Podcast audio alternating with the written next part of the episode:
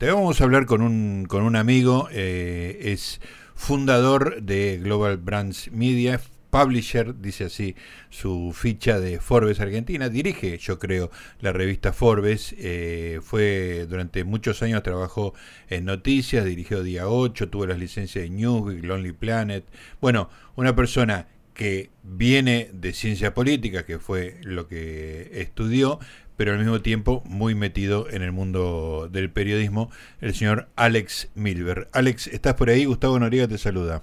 Hola Gustavo, ¿qué tal? ¿Cómo estás? Qué lindo volver a charlar un rato con vos, eh, Alex, usando como excusa la radio, win-win situation, porque este, me resolves una parte del programa y por otra parte tengo el gusto de conversar con vos. Así que gracias por estar un sábado, un domingo a la tarde acá conversando con nosotros. No, un honor, una maravilla. Bueno, escúchame, Alex, eh, bueno, sos eh, politólogo, no tenés por qué avergonzarte de eso, eh, le puede pasar a cualquiera. No, terminé, así que no me avergüenzo. tenés una tenés una coartada que es no haber terminado. Justo antes. Sí, sí, sí. Terminé a tiempo. Escuchame, ¿por qué, soy periodista. ¿por qué no por qué no terminaste? No, porque estaba trabajando mucho. La verdad es que empecé a trabajar desde muy chico, ahí en la redacción de noticias, a los 18 años, y, estudié periodismo ahí en el curso en TEA, hace tres años, y estudiaba ciencias políticas, y avancé varios años, pero la verdad es que ya un momento que estaba estaba trabajando demasiado en, la revista y ya sabía que no iba a ser politólogo. Claro, este, claro. Entonces la verdad es que me, dejé llevar por el periodismo. Está muy bien. Bueno, considerando que yo soy licenciado en ciencias biológicas, te imaginas que no, no, no, me, no me asusta que este, uno no tenga un, un, grado relacionado con, la, con el periodismo, digamos. Pero, ¿te sirvió lo que estudiaste en ciencias políticas? Sí. Para el periodismo me refiero, ¿no? Yo creo que sí, creo que la verdad, no, no sé si hay pondría un acento especial en, en, en, lo que estoy en ciencias políticas, pero pero sí en términos de, del hábito de la lectura, que ya es desde mucho más chico, pero tiene que ver con, con, el hábito de la curiosidad y leer sobre muchos temas distintos. La verdad es que eh, retrospectivamente creo que hubiera estado estudiado economía, eh, porque me parece que tenía eh, la posibilidad de, defraudar desde otro lugar de, conocimiento. Pero, pero sí, tiempo atrás la verdad es que pero si me pongo a pensar, también, también podría haber estudiado biología. La verdad es que Me, interesa, tengo muchos amigos biólogos, de hecho, eh, con los que vivo atormentándolos a preguntas. Ah, mira. Pero, pero la verdad es que sí, no, no, no poner un acento especial en, en, en la carrera, pero sí en, el hábito de lectura que empezó mucho antes, ¿no? Yo creo que para los que nos da curiosidad todo, como te pasa a vos y me pasa a mí, la verdad que el, periodismo es como una comodidad absoluta, ¿no? Sobre todo si uno tiene cierto margen de, de manejo de la propia agenda, porque te podés, podés meterte en temas súper... Ahora, desde Force está más acotado quizás el, la lupa donde se pone la, información, que está muy enfocada en los negocios, que es una casualidad, pues yo no soy un periodista especializado en negocios ni en economía, es como uno y sus circunstancias, pero, pero la verdad que durante unos años que hice una, una columna que hacíamos con Pergolini, eh, como durante dos años, donde preparaba temas que eran bien amplios y eso satisfacía un poco esta, esta curiosidad, porque era hacer columnas de la historia del matrimonio, uh. de edad de piedra hasta hoy, este hasta sí bueno hasta por qué cómo sobrevivir con jefes idiotas digamos o sea, hay como un universo de temas este súper atractivos claro contame Alex cómo eras vos de chico con, con la lectura y qué clima de lectura se vivía en tu casa Mira, mi, mi madre era siempre fue y sigue siendo muy lectora. Eh, la verdad que la biografía en un punto se ve parecer a muchas personas de mi generación, de una entrada con aquellos libros de Robin Hood. Robin Hood, todo el mundo refiere a Robin Hood, este, Que eran como los Netflix de aventura de esa época. Sí, ¿eh? claro. Eh, a falta de, y, y, la verdad es que ese fue el primero abordajes, el primer libro grande de haber leído que era El Mundo Perdido, de esos libros. Pero, pero después, rápidamente también, ah, el fin de la niñez, toda la novela negra, eh, eh, primero con los libros infantiles, que eran los Hollister, los fabulosos Hollister, algo parecido. Este, y después sí, desde Hammett, Chase, Chandler y toda, toda esa saga de, suspenso y policial, digamos, también fue como una, una un inicio, una, un inicio en el, era algo que me, me resultaba divertido. Después, ya la adolescencia, por decir un poco más los, los clásicos de, latinoamericanos, ¿no? Este, y, y, acompañando el clima de época, por lo menos de mi adolescencia, que era página 12. Claro. Este, entonces, eh, en mi casa leía mucho mi madre. Mi padre no, no, no es un gran lector eh, y el recuerdo era más, este, yo no tengo hermanos, entonces hacía mucho deporte y leía, eh, para no aburrirme. Este, eh, y después interrumpí un poco la lectura en la adolescencia porque jugué mucho al ajedrez. Ah, eso es un este, capítulo de tu vida muy muy interesante. Eso, ¿Dónde arrancaste, digamos? Empecé en el colegio, pero después pasé al club argentino, ahí en la calle Paraguay. Entonces hubo como de hubo tres, tres años donde el 80% del tiempo de la lectura estaba abocado a, a la variante Vesnikov de la siciliana. este, entonces hubo hubo mucho tiempo invertido o perdido, ya vaya uno a saber, este hasta que decidí finalmente dejar de estudiar porque era eso u otra cosa, digamos. Claro, era un nivel de especialización que excluye como el entrenamiento de un deportista, digamos, ¿no? Que ya excluye alternativas de para dedicarle el tiempo.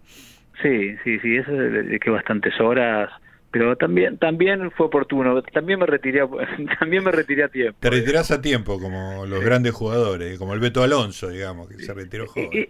era era amigo de los muy buenos eso es importante eh, Pablo Sarnik y Hugo Spance hombre que eran claramente los, talentos de, la época mía. Un poco más grande Marcelo Tempone Sergio Slipak de todos este, ellos fuiste amigo y, jugaste contra ellos evidentemente Sí, jugamos, pero no en una lucha desigual, digamos. Sí, por, por, ahí sí, la evolución te das cuenta cuando jugás con alguien parejo y ese alguien que es parejo termina siendo gran maestro, Javier Moreno, que es un amigo mío, muy amigo, que vive en España, pero, pero bueno, era un tiempo de...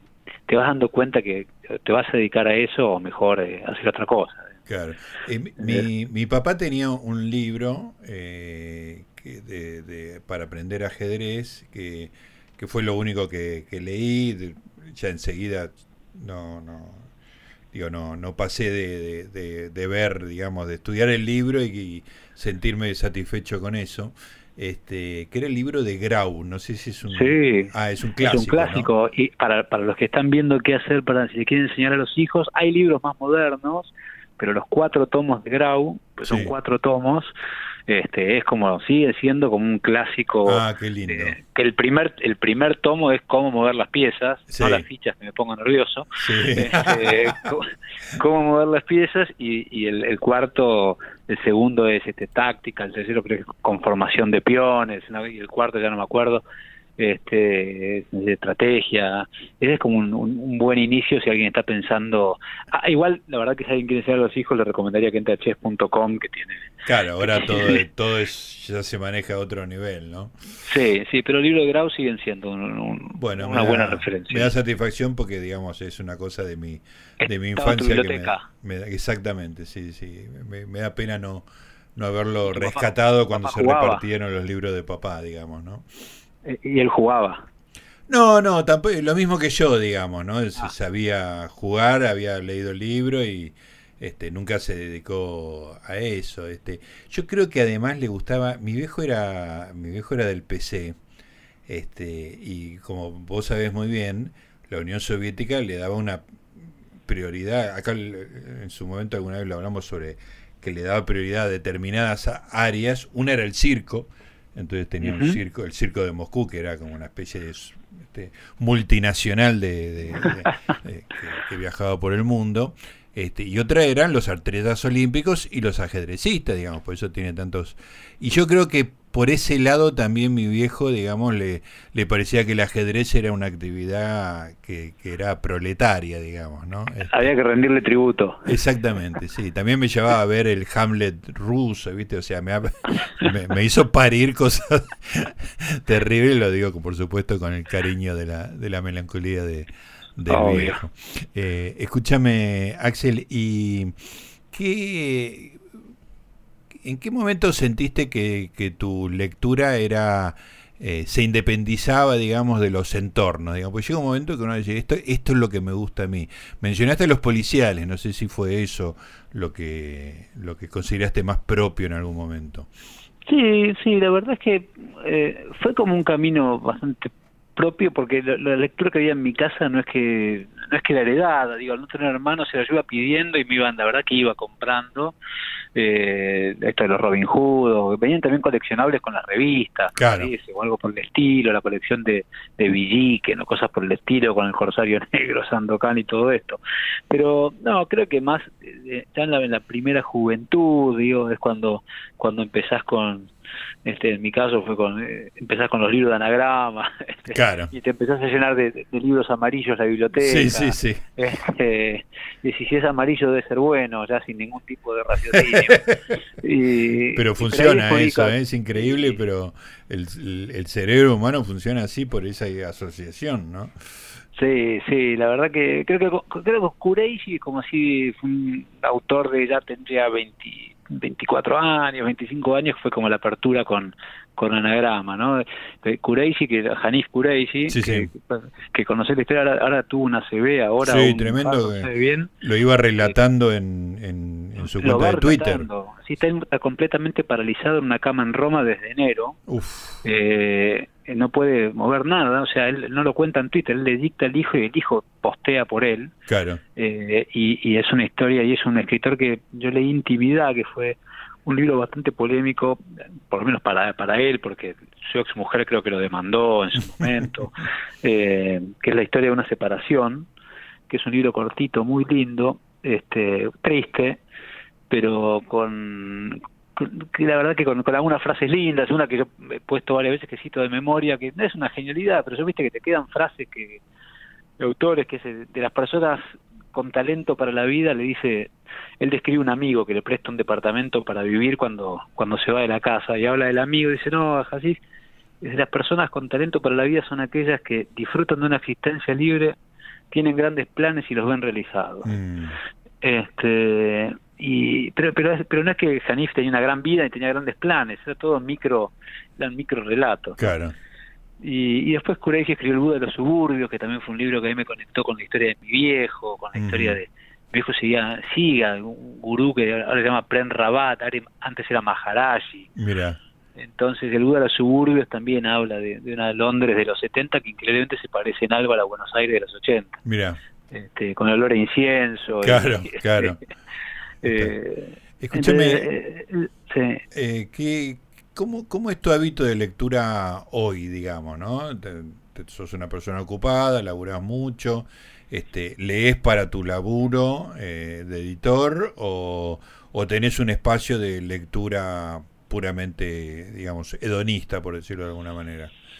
Sí, lo, que leo para el laburo, la verdad que lo leo en la oficina, y son libros más vinculados o a economía o historias de, eh, no sé, de historias de de, emprendedores o, digo, desde eh, de, reportajes a distintos empresarios a lo largo del tiempo. O, la verdad que eso lo, veo mucho en la oficina, me interesa y después sigo leyendo cosas fuera del, de, la oficina que me dan mucho placer y, y que después no sé, insólitamente aparecen en Forcing que tengan mucho que ver con nada, digamos. Lo, metés de prepo.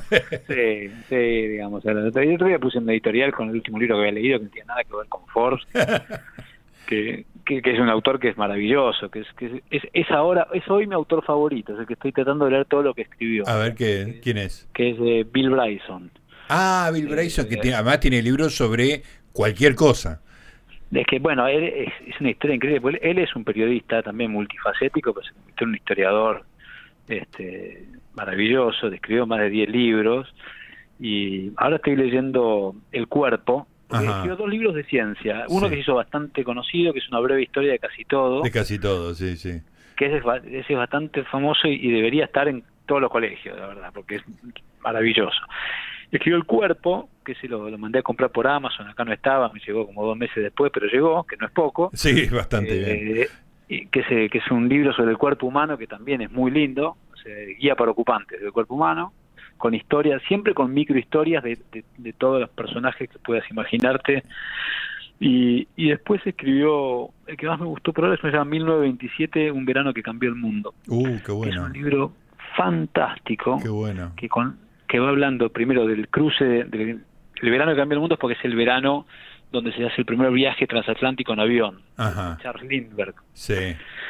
Que, el tipo con, con seis sándwiches, tres mapas y en una cosa que increíblemente vuela, este, hace el primer viaje solitario que une Estados Unidos con Europa. Sí.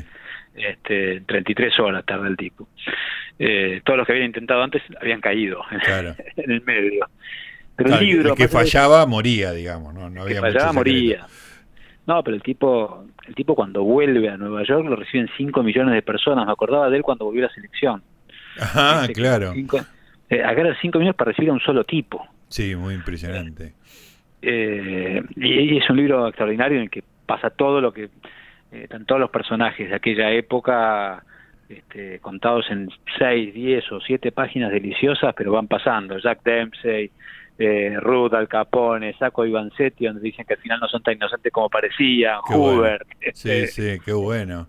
Eh, maravilloso. Ese no lo conocía. Me, me gustan mucho además los libros que son sobre un año. Este, por decir el 45 de Félix Luna, digamos, ¿no? Pero ese es muy específico de la historia argentina, pero hay este hay varios que fui detectando que tendría que armar como una biblioteca que sea año por año, digamos, y que abarque todo el siglo XX, por ejemplo. Pero este es muy muy fascinante. ¿Leíste el libro de Philip Roth donde Lindbergh se convierte en presidente de los Estados Unidos apoyando al, fascismo, a los nazis? Claro, claro, porque él, eh, supongo que es la historia, la historia, digamos, hace un hace una proyección de lo que pudo haber pasado, digamos. Sí, sí, sí. Claro. No, no, no leí, lo tengo, ahora que me lo decís, lo voy a leer. Es extraordinario, extraordinario ese libro. Mira, ese de Philip Roth, ¿cómo se llama? Eh, ah, bueno, después lo eh, googleo, igual no importa, olvídate. Philip Roth Lindbergh, después, después aparece. Sí, sí, con, con eso lo vas a... Sí, hay, una, hay una serie que se hicieron en, en Amazon Prime, pero la empecé y me pareció muy mala. No, no, el libro es un, el libro es sensacional porque está escrito con un, bueno, Philip Roth, digamos que es uno de mis favoritos, pero además con una libertad imaginativa muy grande, porque la vida cotidiana de los judíos con, con una... Eh, bueno, pasó también en un libro de Philip Dick, ¿no? El hombre en el castillo, pero acá, digamos, es, es, muy fuerte el peso histórico de Lindbergh y, y las especulaciones. Claro, es que, es que Lindbergh eh, después se hace realmente todo el potencial de ser presidente de Estados Unidos, después tiene un hecho trágico, que es que secuestran a un hijo y lo matan. Claro, sí, sí, un hijo de dos años y después él, él, había sido, habían sido dos norteamericanos que habían sido premiados por Hitler antes de antes de, la guerra, que fueron él y Henry Ford. Claro. Habían, recibido una medalla. Y Henry Ford, aparte, cuenta en el libro en 1927 que se describe todo sobre la, vida de Henry Ford también cosas increíbles y delirantes y después sí claramente tienen un giro que simpatiza con el con el nazismo después va, vuelve a Estados Unidos y es precavido a la hora de declarar la guerra toma distancia y su popularidad se obviamente se, se desploma, aunque él va a combatir. Claro. Él finalmente combate contra las tropas. Este, pero nada alcanza para recuperar su reputación. Eh, te paso el, título correcto del, del, libro, que es La Conjura contra América. Este, creo que la serie es Complot contra América, pero el libro se llama La Conjura contra América. Así que este, ya, ya lo estoy anotando. Sí, sí, me parece que te va a, reinteresar. Este, eh, ¿Papel o ebook? Papel, papel. La verdad es que tengo un ebook que no usé, lo usé dos veces. ¿En serio? Tengo un, tengo un ebook que lo usé dos veces eh, y, y, y, no lo regalé y lo tengo porque, bueno, si, hago, si en algún momento hago un viaje largo, cosa que nunca sucede, este, por ahí es más cómodo llevar el, ebook, pero por ahora estoy con, sigo con el papel. ¿Marcás los libros? ¿Subrayás? Este, ¿Resaltás? Casi todos, sí, casi todos, casi todos, sí, sí. Sí, sí y después, y después me asombro de haber subrayado determinadas cosas. eso, volver a las a los subrayados viejos es un viaje fascinante. ¿Qué, me llamó la atención de esto? ¿Por qué? ¿Por qué subrayé esto? ¿Por qué le puse signo de admiración a esto? ¿Qué es lo que me asombró hace 20 años, ¿no? es una cosa rarísima. Es un viaje a uno mismo en otro momento, tiene su gracia también, ¿no? Sí, sí, Bill, Bill, este, lo tengo, lo tengo con. La verdad que subrayo más algunos, sí, la verdad es que por ahí novela subrayo mucho menos, digamos, ¿no? La verdad es esa. Por ahí alguna que otra frase, qué sé yo, pero no, pero menos, es más recorrido. Escúchame, eh, me quedo casi sin tiempo, se me pasó demasiado rápido, vamos a tener que volver a hablar en otro momento. Axel, este, bueno, eh, voy a leer 1927 Bill Bryson, vos vas a leer El complot contra América. Por supuesto. Y déjame hacer un link este, que por ahí te sirve también. Este, que pensé que, eh, no sé si leíste a Stephen Zweig, que lo están... Eh, Stephen Zweig, todo, Stephen Zweig es la novela de ajedrez que es muy linda, pero todo, Stephen Zweig me encanta, ah, Castillo contra Calvino, Magallanes... Porque es un este, poco el Bill Bryson de, de la época de, principio del siglo XX, digamos. Exactamente, exactamente. Es que yo encontré una continuidad en con Bill Bryson, encontré la continuidad que estaba necesitando de Stephen Zweig. Mira qué, qué, qué buena síntesis, perfecto, porque cuando le describías a Bill Bryson todo el tiempo me, me reverberaba, este, hace poco estuvimos leyendo acá en el programa de de las historias cúlmines del, de la historia. Ah, Momentos Estelares. Momentos Estelares, exactamente, no me salía el nombre, que es, que es un libro maravilloso. Es extraordinario, lo regalé mucho. Ah, un libro que regalé mucho. Sí, sí, es muy lindo. Es un muy buen regalo, efectivamente. Bueno, eh, Alex, se viene el noticiero en, en segundos, tenemos que cumplir con algunas cosas. Espero que sigamos charlando por, por estas vías o por cualquier otra vía. Por supuesto, muchas gracias. Te mando un abrazo. Un abrazo, saludos para todos. Ahí estaba Alex Milber, lector, periodista, no politólogo, no se recibió, este, pero una persona que lee como todo el mundo, porque todos, todos somos lectores.